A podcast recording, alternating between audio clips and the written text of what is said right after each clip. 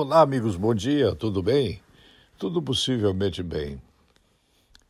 Pela enésima vez, talvez pela enésima primeira vez, eu falo para você: preocupe-se com quem você vai eleger vereador, vice-prefeito e prefeito. Nós temos no Brasil dois tipos de pessoas conjugadas dentro de um mesmo conjunto de normas.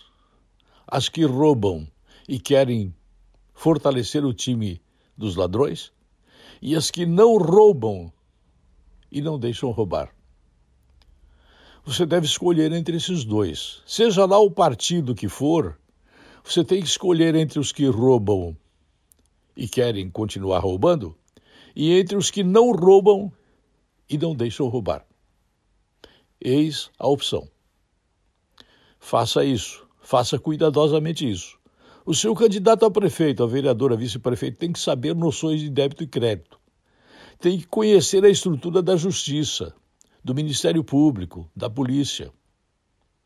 Polícia, Ministério Público, Justiça. Se você souber que esse pessoal está usando o balcão da coisa pública para fazer a função de cabo eleitoral partidário de um contra outro, você deve denunciar. Você não pode deixar que Polícia Rodoviária, Polícia Federal, Polícia Civil, Polícia Militar, eh, Polícia Judiciária, você não pode permitir que essa gente faça o papel de cabo eleitoral. Polícia é polícia do Estado. Não existe polícia de partido. Preste atenção. Então, na sua decisão eleitoral nas eleições de novembro, eu estou repetindo isso mais do que deveria repetir.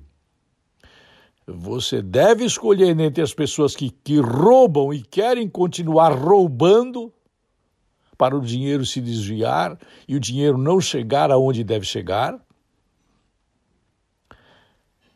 E aquelas pessoas que não roubam e não deixam roubar. Esta é a sua decisão entre esses dois partidos.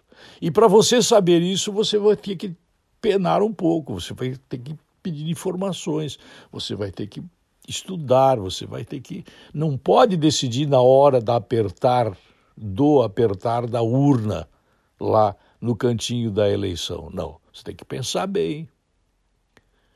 Se o prefeito não tem noção de débito e crédito, se o prefeito, na vida privada dele, ele já é um ladrão, ele vai ser um prefeito ladrão na coisa pública.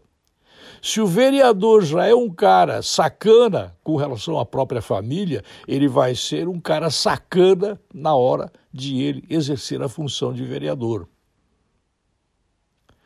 Se você perceber que o vice-prefeito ele já é uma pessoa que tem um mau antecedente em relação à função como profissional liberal, você já pode ter certeza que ele na coisa pública ele vai ser um bandidão.